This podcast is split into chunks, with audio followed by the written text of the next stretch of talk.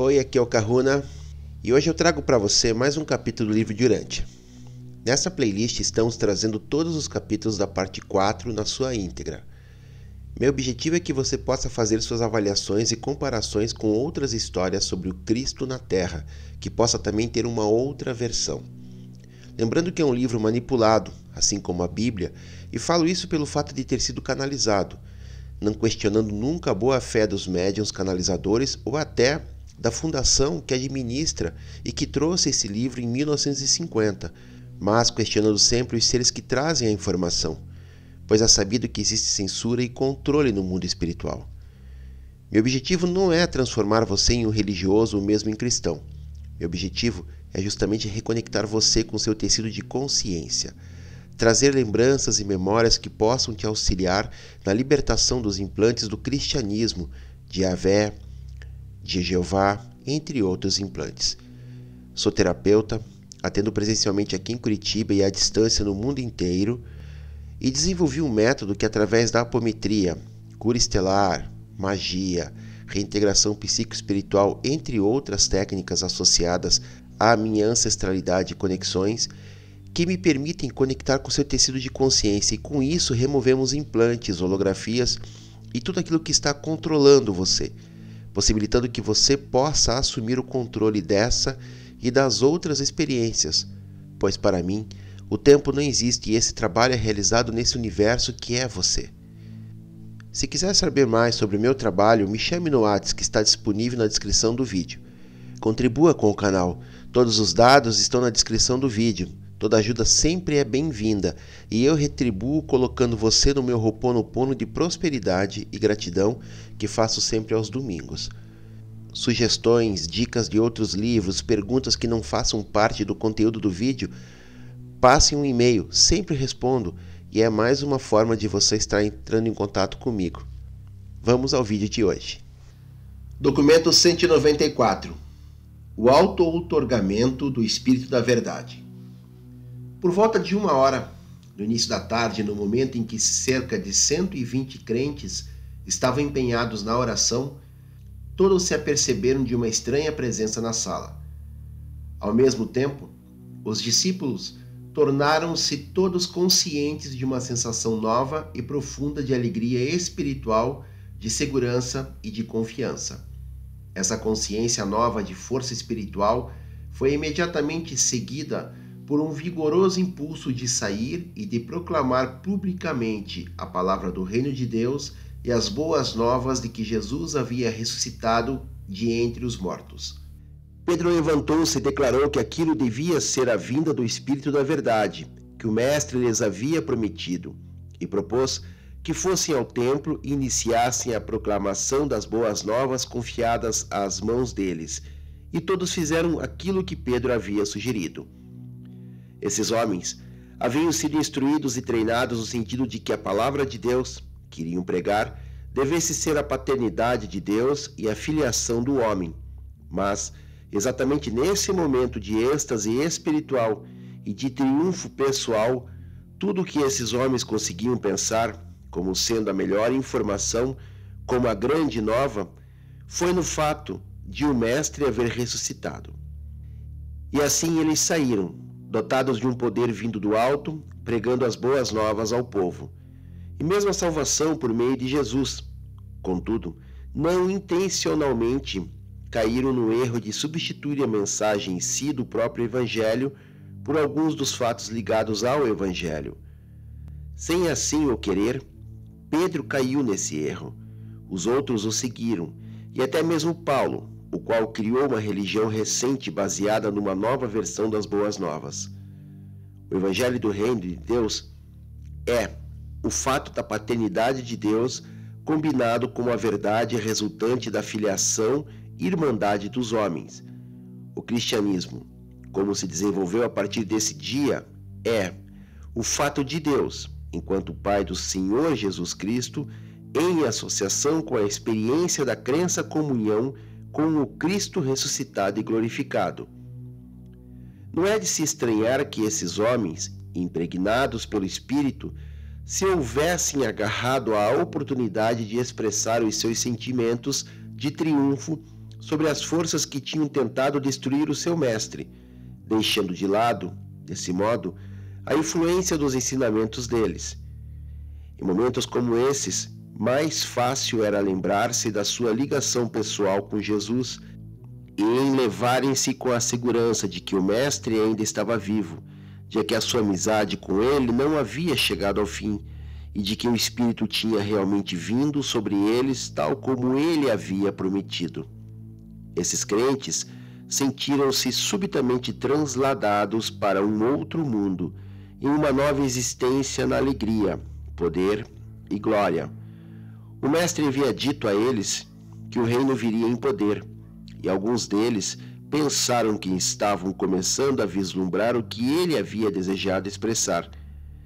E quando tudo isso é levado em consideração, não fica difícil entender o modo como esses homens puseram-se a pregar um novo evangelho sobre Jesus, em lugar da sua mensagem anterior da paternidade de Deus e da irmandade entre os homens.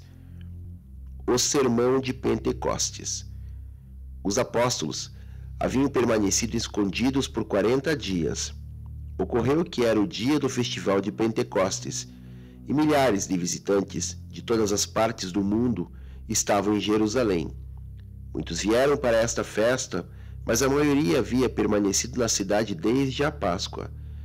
E agora, os amedrontados apóstolos saíam de uma reclusão de semanas para aparecer ousadamente no templo onde começavam a pregar a nova mensagem de um Messias ressuscitado. E todos os discípulos estavam igualmente conscientes de que haviam recebido algum novo dom espiritual de visão interior e de poder. Eram aproximadamente duas horas quando Pedro postou-se exatamente naquele mesmo lugar em que o seu mestre havia ensinado da última vez nesse templo, onde havia pronunciado o chamamento cheio de paixão, que resultou na conquista de mais de duas mil almas. O mestre havia ido embora, mas eles descobriram subitamente que esse relato sobre Jesus exercia um grande poder junto ao povo. E não era de se admirar que eles estivessem sendo levados agora a continuar proclamando aquilo que justificava a sua devoção anterior a Jesus e que, ao mesmo tempo, era o que compelia todos a acreditarem nele. Seis dos apóstolos participaram desse encontro: Pedro, André, Tiago, João, Filipe e Mateus. Eles conversaram por mais de uma hora e meia e pronunciaram mensagens em grego, hebreu e aramaico, bem como umas poucas palavras noutras línguas das quais tinham algum conhecimento. Os líderes dos judeus estavam estupefatos diante da audácia dos apóstolos, mas, por causa do grande número dos que acreditavam no seu relato, temiam incomodá-los. Lá pelas quatro e meia, mais de dois mil novos crentes seguiram os apóstolos até as águas de Siloé, onde Pedro, André, Tiago e João batizaram-nos em nome do Mestre. E estava escuro quando eles acabaram de batizar essa multidão. Pentecostes era a grande festa do batismo, o tempo de dar as boas-vindas aos prosélitos convertidos de fora, os gentios que desejavam servir a Yahvé. Era, portanto, mais fácil que um grande número, tanto de judeus quanto de gentios crentes, se submetesse ao batismo nesse dia. Ao fazer isso, eles não estavam de nenhum modo desligando-se da fé judaica mesmo algum tempo depois, esses crentes em Jesus continuaram sendo uma seita separada dentro do judaísmo. Todos eles, incluindo os apóstolos, permaneciam leais aos requisitos essenciais do sistema cerimonial judaico. O significado de Pentecostes. Jesus viveu na terra e ensinou o evangelho que redimiu a humanidade da superstição de que o homem era um filho do mal e elevou-o à dignidade de Filho de Deus pela fé.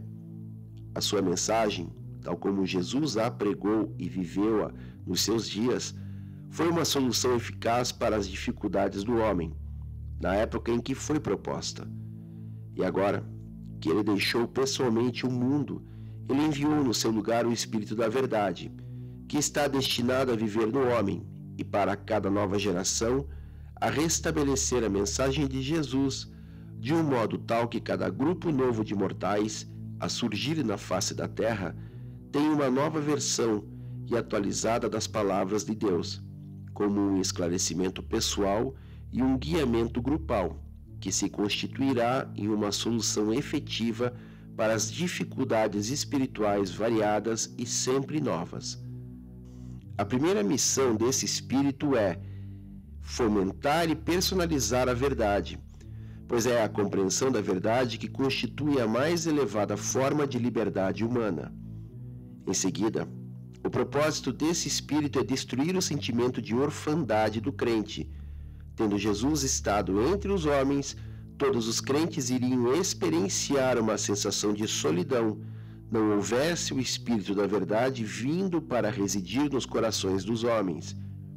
Esse outorgamento do Espírito do Filho preparou efetivamente todas as mentes dos homens comuns para a dádiva posterior do Espírito do Pai, o ajustador, a toda a humanidade. Num certo sentido, esse Espírito da Verdade é o Espírito tanto do Pai Universal como do Filho Criador. Não cometais o erro de esperar ter uma consciência intelectualmente forte e nítida do Espírito da Verdade efundido o espírito nunca gera uma consciência de si mesmo, mas cria uma consciência de Micael, o filho. Desde o princípio, Jesus ensinou que o espírito não falaria de si mesmo. A prova, entretanto, do vosso envolvimento com o espírito da verdade não há de ser encontrada na vossa consciência desse espírito, mas, muito mais intensamente, na vossa experiência de uma irmandade mais elevada com Micael. O Espírito veio também para ajudar os homens a relembrarem-se das palavras do Mestre e compreenderem-nas, bem como para iluminá-los na reinterpretação da vida dele na terra.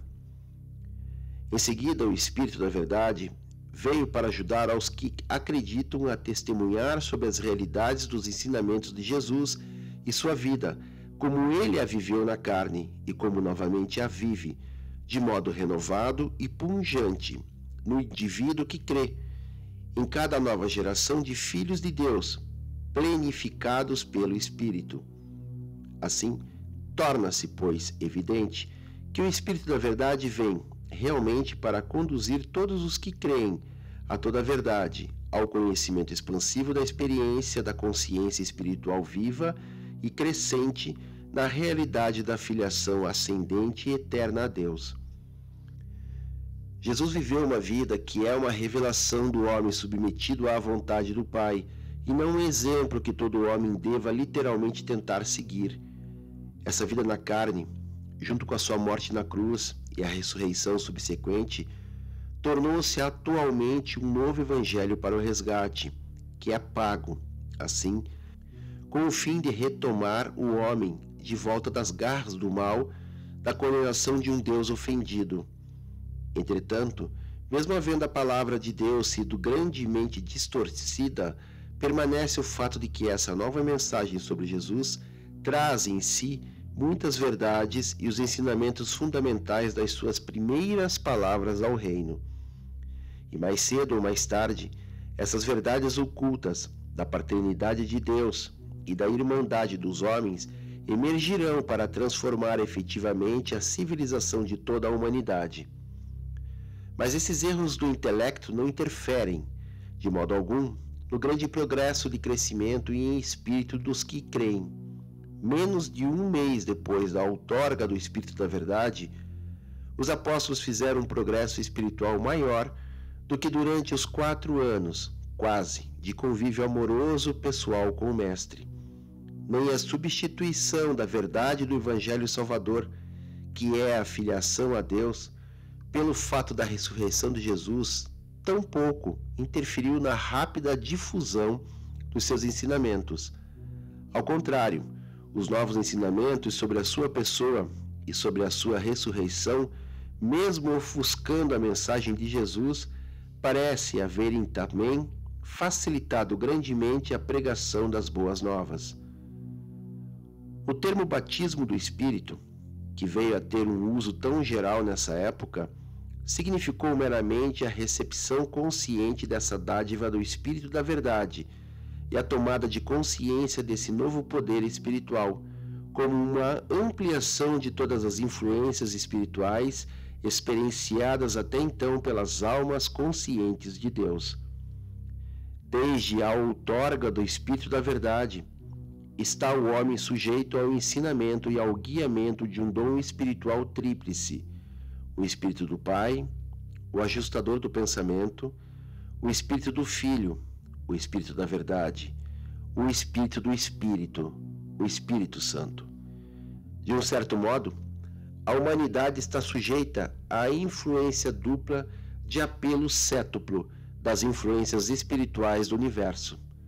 As raças evolucionárias primitivas de mortais estão submetidas ao contato progressivo com os sete espíritos ajudantes da mente do espírito materno do universo local. À medida que o homem progride, escala acima, em inteligência e em percepção espiritual, vão chegando até ele e residindo nele as sete influências dos espíritos superiores. E esses sete espíritos dos mundos em avanço são: primeiro, o espírito auto-outorgado do Pai Universal, o ajustador do pensamento. Segundo, a presença espiritual do Filho Eterno, a gravidade espiritual do universo dos universos e o canal certo para a comunhão de todos os espíritos. Terceiro, a presença espiritual do Espírito Infinito, o Espírito mente de toda a criação, a fonte espiritual da semelhança intelectual de todas as inteligências progressivas. Quarto, o Espírito do Pai Universal e do Filho Criador. O Espírito da Verdade, geralmente visto como o Espírito do Filho do Universo. Quinto, o Espírito do Espírito Infinito e o Espírito Materno do Universo. O Espírito Santo, geralmente considerado o Espírito do Espírito do Universo. Sexto, o Espírito Mente do Espírito Materno do Universo os sete espíritos ajudantes da mente do universo local. E sétimo, o espírito do Pai, dos filhos e dos espíritos. O espírito com um nome novo, dos mortais ascendentes dos reinos, depois da fusão da sua alma mortal, nascida do espírito, como ajustador do pensamento, e após haverem se elevado subsequentemente até a divindade e atingido a glorificação por meio do status que atingem no corpo de finalidade do paraíso. E assim, a dádiva do Espírito da Verdade trouxe ao mundo e aos seus povos o último dom do Espírito, destinado a ajudar na busca ascendente de Deus. O que ocorreu em Pentecostes? Muitos ensinamentos estranhos e raros estão ligados às primeiras narrativas do dia de Pentecostes.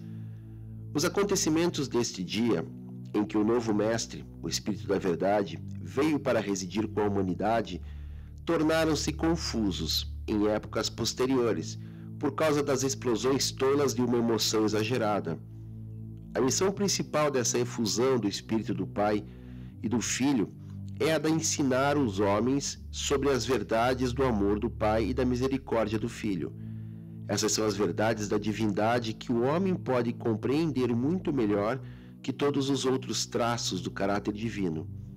O Espírito da Verdade ocupa-se, principalmente, da revelação da natureza do Espírito do Pai e do caráter moral do Filho. O Filho Criador, quando esteve encarnado, revelou Deus aos homens. O Espírito da Verdade, no coração, revela o Filho Criador aos homens. Quando o homem colhe na sua vida os frutos do Espírito, ele está simplesmente comprovando as características que o Mestre manifestou na sua própria vida terrena. Quando Jesus esteve na Terra, ele viveu a sua vida como uma personalidade, Jesus de Nazaré.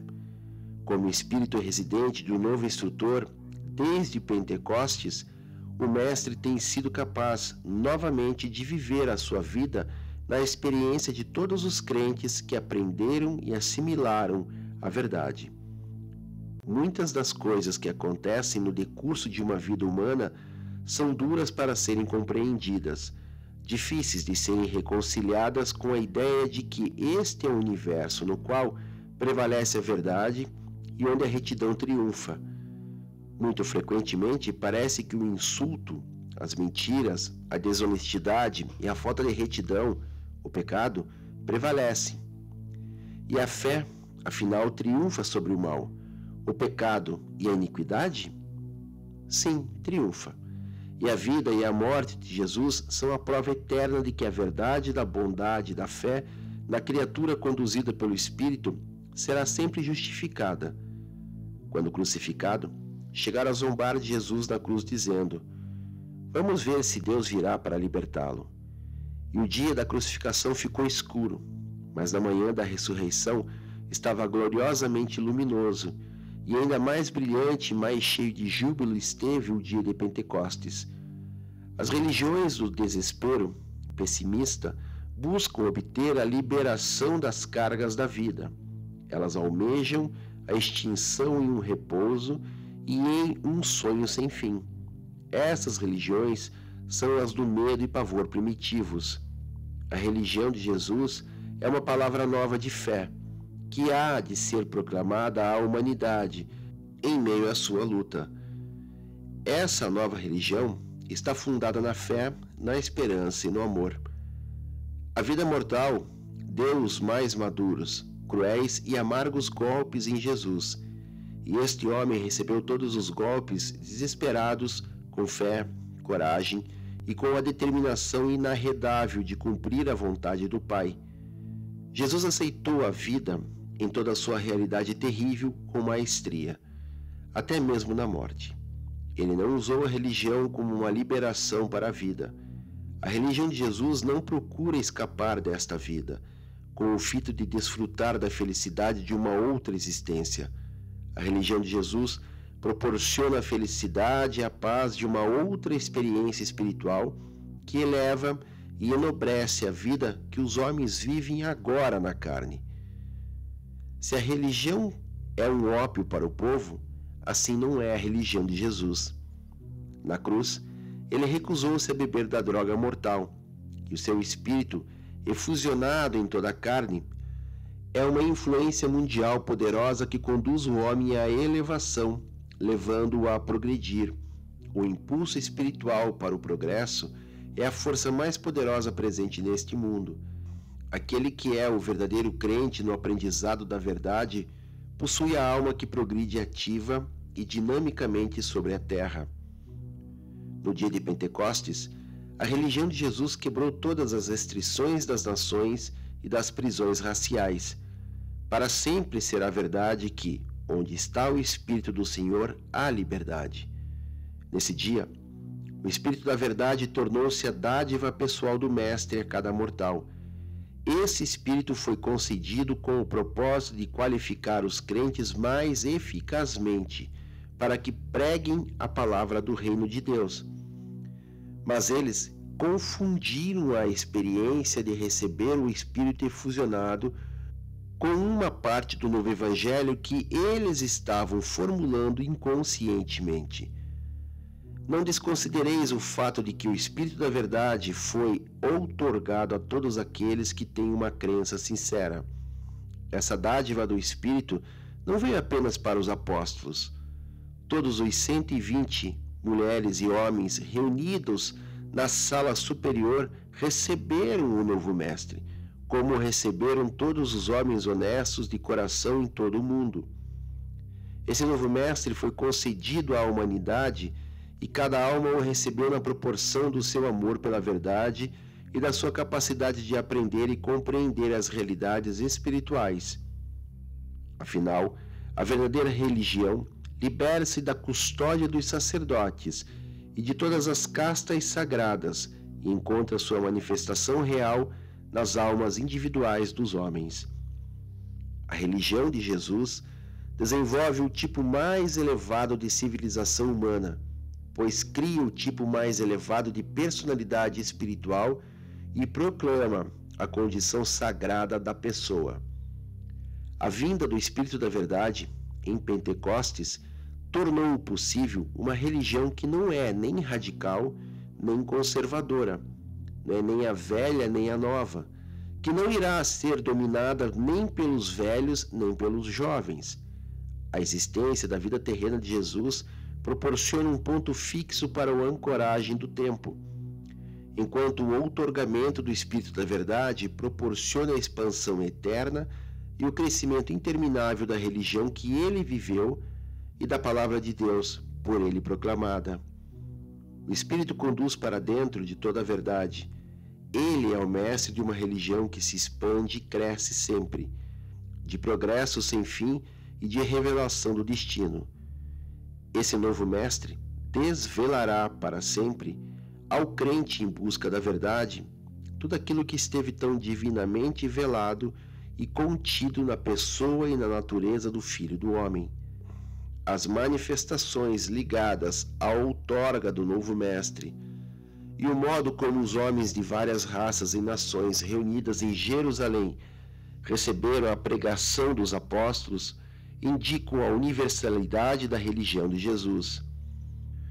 O Evangelho do Reino de Deus não devia ser identificado com nenhuma raça, cultura ou língua em particular. Esse dia de Pentecostes testemunhou um grande esforço do Espírito no sentido de liberar a religião de Jesus dos seus elos herdados dos judeus.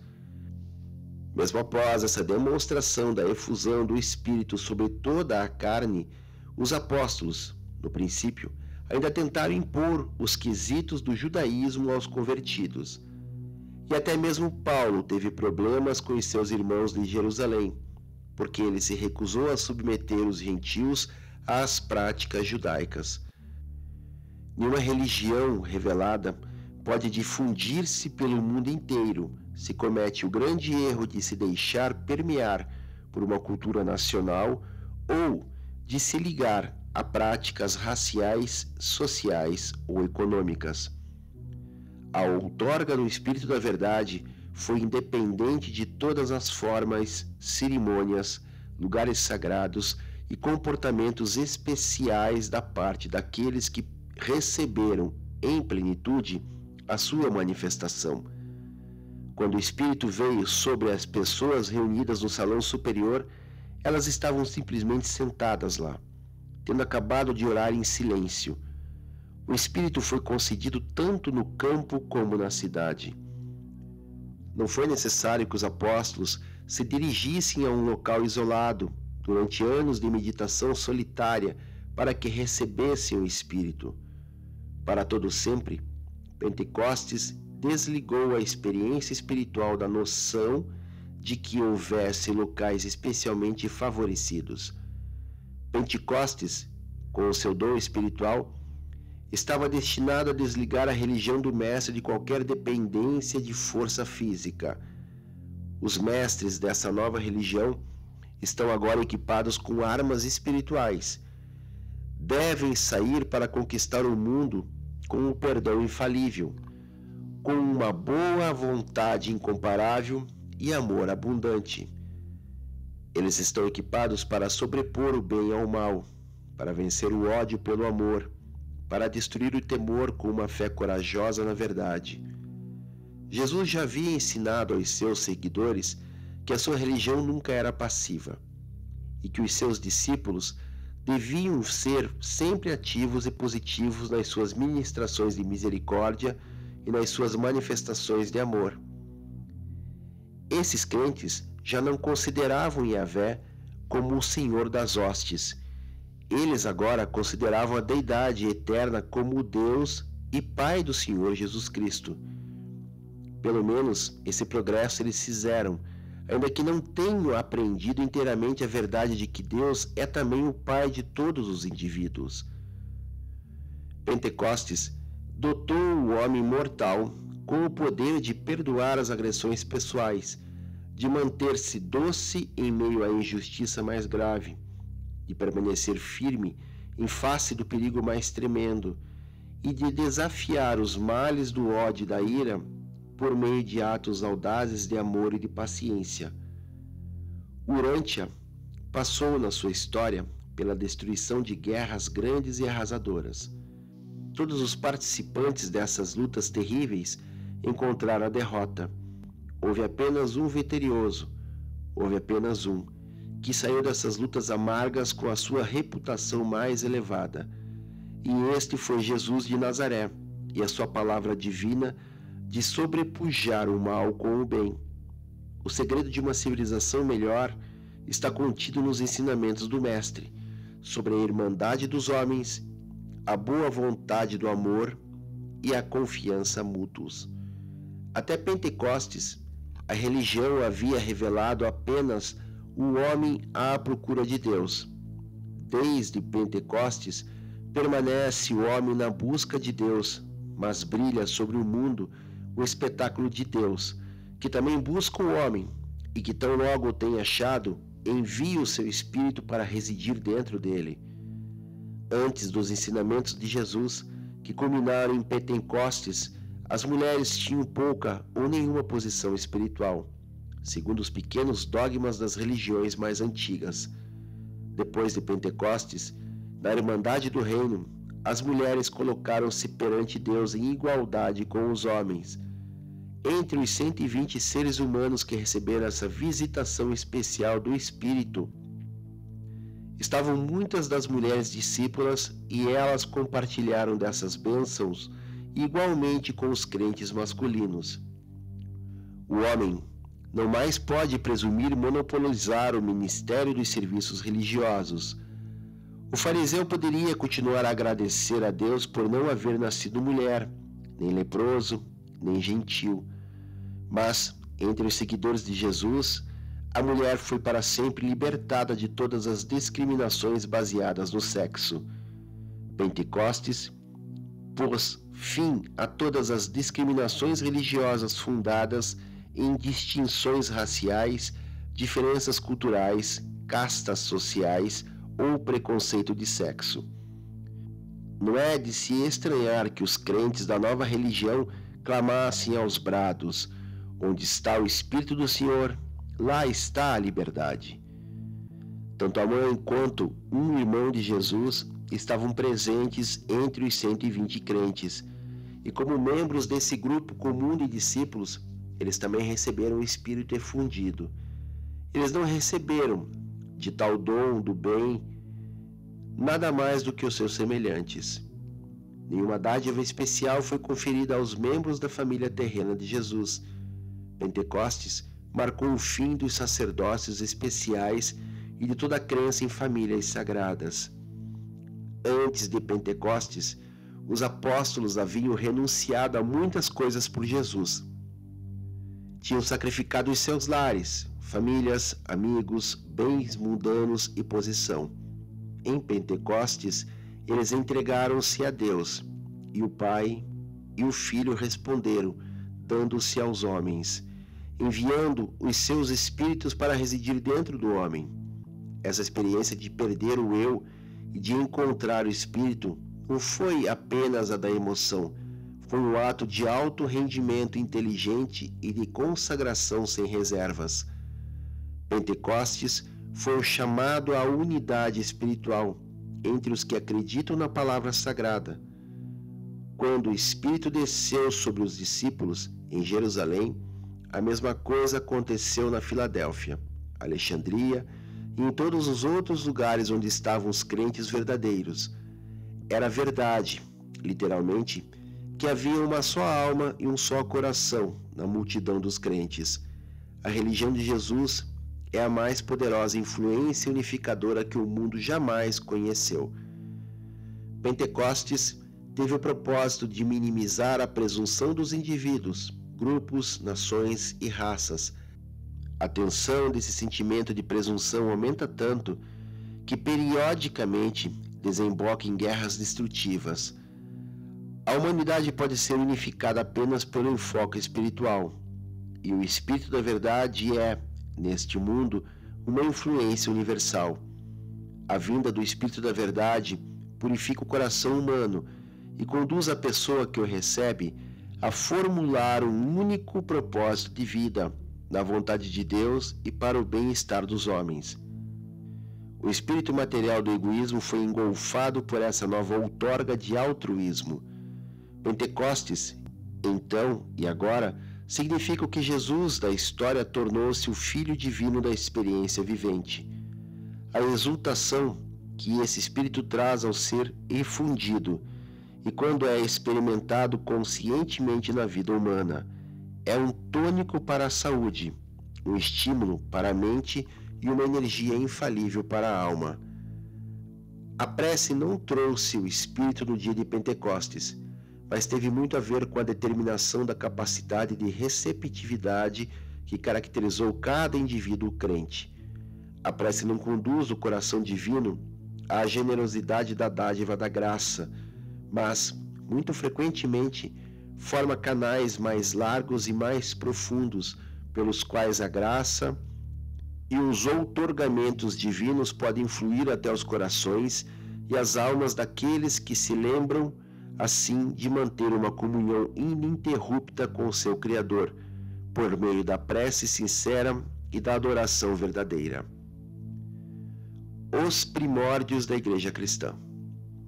Quando Jesus foi submetido, aprisionado pelos seus inimigos e tão rapidamente crucificado entre os dois ladrões, os seus apóstolos e discípulos ficaram inteiramente desmoralizados. O pensamento de que o Mestre houvesse sido preso, amarrado, açoitado e crucificado era demais até mesmo para os apóstolos. Eles esqueceram-se dos seus ensinamentos e das suas advertências.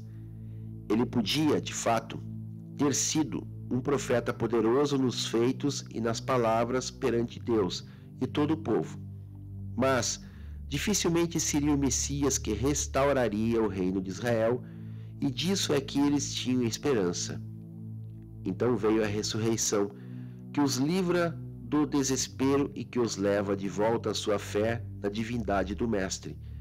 De novo e de novo, eles falam com ele, e ele os leva ao Monte das Oliveiras, onde se despede e lhes diz que está indo de volta ao Pai.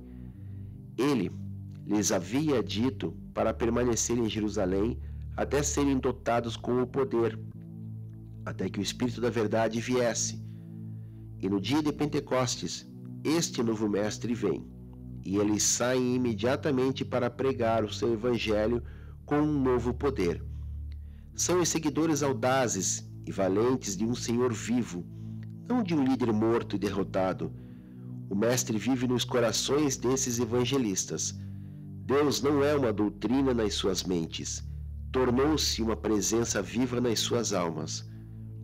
Dia a dia, eles continuaram perseverando unânimes no templo e repartindo o pão nas suas casas. Comiam juntos com alegria e simplicidade de coração, louvando a Deus e em favores com todo o povo. Estavam todos preenchidos pelo Espírito e falavam na palavra de Deus com ousadia. E as multidões dos que acreditavam estavam com um único coração e uma só alma, e nenhum deles dizia que as suas coisas pertenciam apenas a ele, e possuíam todas as coisas dividindo-as. O que aconteceu àqueles homens a quem Jesus havia ordenado que saíssem para pregar a palavra do reino de Deus, a paternidade de Deus e a irmandade entre os homens? Eles têm um novo evangelho. Estão ardentes pelo fogo de uma nova experiência estão repletos de uma energia espiritual nova. A sua mensagem transformou-se subitamente na proclamação do Cristo que ressuscitou. Jesus de Nazaré, o homem que Deus aprovou por meio de obras poderosas e prodigiosas, a ele que foi enviado com conhecimento prévio com o conselho determinado de Deus, vós o crucificastes e matastes. As coisas que Deus havia pronunciado pela boca de todos os profetas, ele as cumpriu. A esse Jesus, Deus o ressuscitou. Deus o fez tanto Senhor quanto Cristo, tendo sido pela mão direita de Deus exaltado e havendo recebido do Pai a promessa do Espírito. Ele derrama sobre vós isso que vedes e ouvis. Arrependei-vos para que sejam apagados os vossos pecados, para que o Pai, pois, possa enviar o Cristo antes anunciado a vós, o mesmo Jesus, a quem os céus devem receber até os tempos da restauração de todas as coisas. O Evangelho do Reino, a mensagem de Jesus, havia subitamente sido transformado no Evangelho do Senhor Jesus Cristo. Eles agora proclamavam os fatos da sua vida, morte e ressurreição e pregavam a esperança de um pronto retorno dele a este mundo para concluir o trabalho que começara. Assim, a mensagem dos primeiros crentes tinha a ver com a pregação sobre os fatos da sua primeira vinda e com o ensinamento da esperança da sua segunda vinda, um evento que eles consideravam estar muito próximo. Cristo estava a ponto de se transformar no credo da igreja que rapidamente se formava. Jesus vive. Ele morreu pelos homens, ele trouxe o Espírito e ele virá de novo. Jesus preencheu todos os pensamentos dos homens e determinou todos os conceitos novos sobre Deus e sobre tudo ou mais. Eles estavam por demais entusiasmados com a nova doutrina de que Deus é Pai do Senhor Jesus, para preocuparem-se com a velha mensagem de que Deus é o Pai amantíssimo de todos os homens e mesmo de cada indivíduo. É bem verdade que uma manifestação maravilhosa de amor fraternal e de uma boa vontade inigualável surgiu nas primeiras comunidades de crentes. Mas era uma irmandade de crentes em Jesus, não uma comunidade de irmãos da família do reino do Pai nos céus. A boa vontade deles cresceu do amor nascido do conceito da autodoação de Jesus e não do reconhecimento da irmandade do homem mortal. Contudo, estavam repletos de alegria e viveram vidas tão novas e únicas que todos os homens foram atraídos para os seus ensinamentos sobre Jesus. Cometeram o grande erro de tomar os comentários vivos e ilustrativos a respeito do Evangelho do Reino de Deus pelo Evangelho em si, mas ainda assim, aquela era a maior religião que a humanidade havia conhecido até então. Inequivocamente, uma nova comunidade estava surgindo no mundo a multidão de crentes continuava perseverante nos ensinamentos e na comunhão com os apóstolos, na partilha do pão e nas orações. Entre si, chamavam-se de irmão e irmã, saudavam-se com um beijo sagrado e dedicavam-se às ministrações aos pobres. Sendo uma comunidade de vida, bem como de adoração, não eram comunitários por obrigação, mas pelo desejo de compartilhar seus bens com os irmãos de crença. Eles esperavam, confiantes, que Jesus retornasse para completar o estabelecimento do reino do Pai, ainda naquela geração. Essa espontaneidade a compartilhar as posses terrenas não era um aspecto direto do ensinamento de Jesus. Ela surgiu porque esses homens e mulheres confiavam sinceramente que ele retornaria a qualquer dia para completar o seu trabalho e consumar o reino. Mas os resultados finais desse experimento bem intencionado de amor fraternal irrefletido foram desastrosos e trouxeram sofrimentos. Milhares de crentes honestos venderam suas propriedades e despuseram de todos os bens de capitais e outros bens produtivos.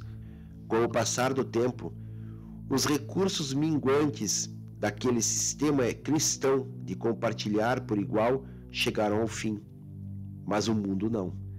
Muito cedo, os crentes em Antioquia estavam fazendo uma coleta para que os demais crentes em Jerusalém não morressem de fome.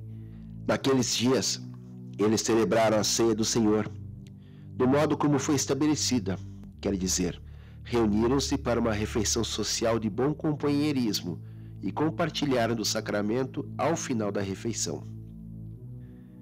Inicialmente, eles batizaram em nome de Jesus. Passaram-se quase 20 anos antes que começassem a batizar em nome do Pai, do Filho e do Espírito Santo. O batismo era o único quesito para admissão à comunidade de crentes. Não tinha ainda nenhuma organização, era simplesmente a Irmandade de Jesus. Essa seita de Jesus estava crescendo rapidamente, e uma vez mais os saduceus preocupavam-se com ela. Os fariseus pouco se incomodavam com a situação, vendo que nenhum dos ensinamentos de nenhum modo interferia com a observância das leis judaicas. Mas os saduceus começaram a encarcerar os líderes da seita de Jesus, até que fossem convencidos a aceitar os conselhos de Gamaliel, um dos rabinos líderes que lhes disse: Afastai-vos desses homens e deixai-os em paz. Pois se esse conselho ou essa obra for dos homens, derrubar-se-á por si. Mas se for de Deus, não serei capaz de derrubá-la, e que não sejais apanhados lutando contra Deus. Eles decidiram seguir o conselho de Gamaliel, e sobreveio um período de paz e calma em Jerusalém, durante o qual o novo evangelho sobre Jesus espalhou-se rapidamente. E assim, tudo andava bem em Jerusalém, até a época da chegada dos gregos, em grande número, vindos de Alexandria. Dois dos alunos de Rodã chegaram em Jerusalém e converteram muitos entre os helenitas. Entre os seus primeiros convertidos estiveram Estevão e Barnabé. Esses hábeis gregos não tinham o ponto de vista dos judeus e não se adequaram tão bem ao seu modo de adoração e às outras práticas cerimoniais. E foram os feitos desses crentes gregos que acabaram com as relações pacíficas entre a Irmandade de Jesus e os fariseus e saduceus. Estevão e o seu companheiro grego começaram a pregar mais conforme o que Jesus ensinara e isso os colocou em conflito imediato com os potentados judeus. Num dos sermões públicos de Estevão, quando ele chegou ao ponto objetável do discurso, eles dispensaram todas as formalidades do julgamento e começaram a predejá-lo ali mesmo, até a morte. Estevão, o líder da colônia grega dos crentes de Jesus em Jerusalém, assim tornou-se o primeiro mártir da nova fé e a causa específica para que acontecesse a organização formal da igreja cristã inicial.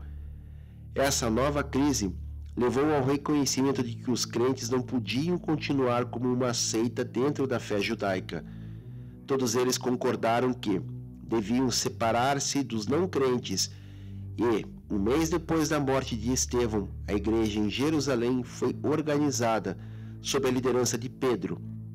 E Tiago, o irmão de Jesus, passou a ser o seu dirigente titular. E então irromperam as novas e incansáveis perseguições feitas pelos judeus, de modo que os instrutores ativos da nova religião sobre Jesus, que subsequentemente em Antioquia foi denominada de cristianismo, saíram até os confins do império proclamando Jesus. Para levar essa mensagem, Antes do tempo de Paulo, a liderança estava nas mãos dos gregos, e esses primeiros missionários, como também os posteriores, seguiram a rota antiga dos passos de Alexandre, indo até a Antioquia, por Gaza e Tiro, e depois até a Macedônia, pela Ásia Menor e então para Roma, e na direção de todos os confins do império. É esse pessoal, mais um capítulo. Não tem muito o que comentar. Enfim, Faço vocês os seus comentários, as suas reflexões. Você já me conhece, então você sabe um pouco como eu penso, né? Se inscreva no canal, indique amigos, compartilhe os vídeos, compartilhe o canal, deixe um joinha, um like. Mahalo no Iloa.